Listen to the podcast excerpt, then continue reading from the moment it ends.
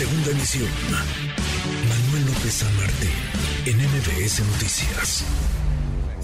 Muchos, muchos ofendidos por esta información eh, difundida sobre los trabajos de inteligencia, de investigación, de espionaje de agencias eh, estadounidenses en nuestro país, particularmente eh, de la DEA. Le agradezco estos minutos a Ricardo Ravelo, experto en temas de seguridad y narcotráfico, periodista que usted conoce y escucha en este espacio cada vez con más frecuencia. Ricardo, porque hay un montón de temas que platicar contigo. Gracias por estos minutos. ¿Cómo estás?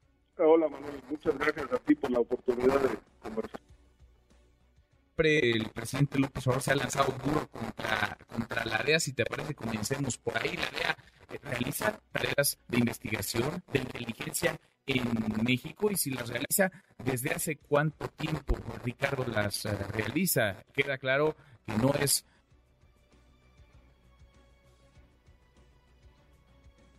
haciendo desde hace muchos años es decir, la DEA no le pide permiso a nadie en ningún país de América Latina.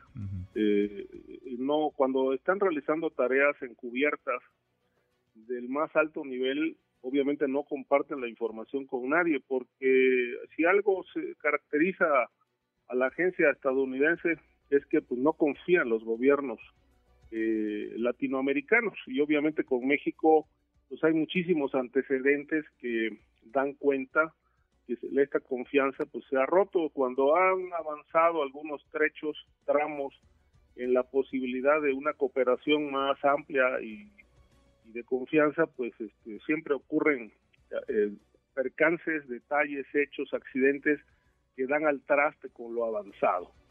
Me parece que un caso que, que complicó muchísimo el asunto fue lo de Cienfuegos.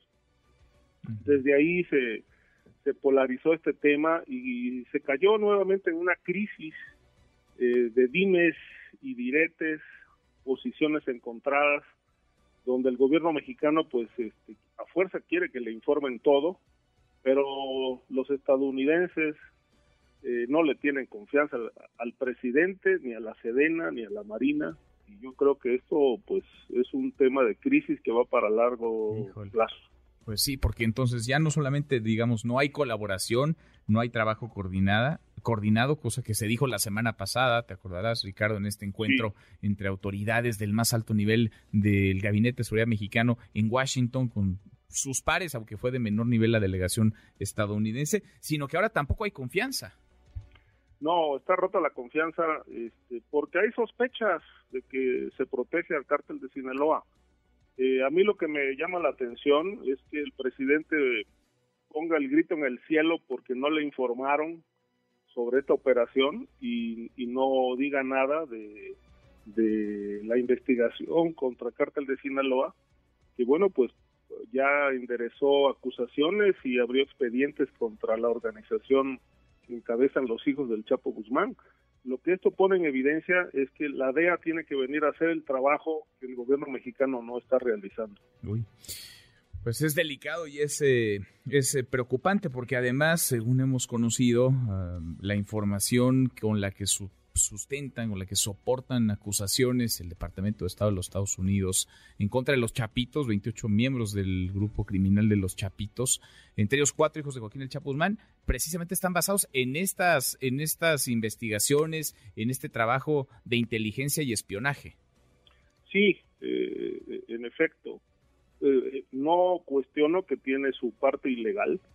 Este, digamos, si hay un acuerdo de informarle al gobierno mexicano eh, sobre las investigaciones que están llevando a cabo, pues esta debe cumplirse, pero insisto, aquí está el tema de la desconfianza, es decir, no le van a poner al, ni a la Sedena, a nadie le van a poner eh, en conocimiento qué van a hacer, porque conocen bien que pues tan pronto lo digan, pues se va a filtrar la información al cártel de Sinaloa, con creo que hay bastantes líneas de entendimiento con el gobierno mexicano. Ahora, lo que te puedo decir es que no es la única investigación que está realizando la DEA eh, sobre el, eh, temas de crimen organizado en México. Hay, eh, aparte del tema fentanilo, cártel de Sinaloa, hay otras cinco o seis investigaciones de ese mismo tipo contra personajes del crimen organizado protegidos por la Fiscalía General de la República, por la Fiscalía del Estado de México, Querétaro, Veracruz, en fin, es toda una, una madeja, eh, eh, una trama grande que se está tratando de desenredar porque eh, hay muchos capos de bajo perfil que están operando a gran escala con protección institucional. Eh, uno de ellos, por ejemplo, es el, jefe de la organización criminal de los hermanos Sánchez, que opera en el Estado de México, Querétaro, Veracruz, entre otros, y que según los datos de la DEA está introduciendo una tonelada semanal de cocaína a Estados Unidos. Este personaje opera con un bajísimo perfil, pero altamente protegido. Eh, recientemente un, un personaje afectado por este capo eh, denunció la desaparición de su hermano en el Estado de México y le pidieron un millón de dólares para integrar un expediente. Eh, de ese tamaño está la corrupción en el Estado de México a nivel de la Fiscalía.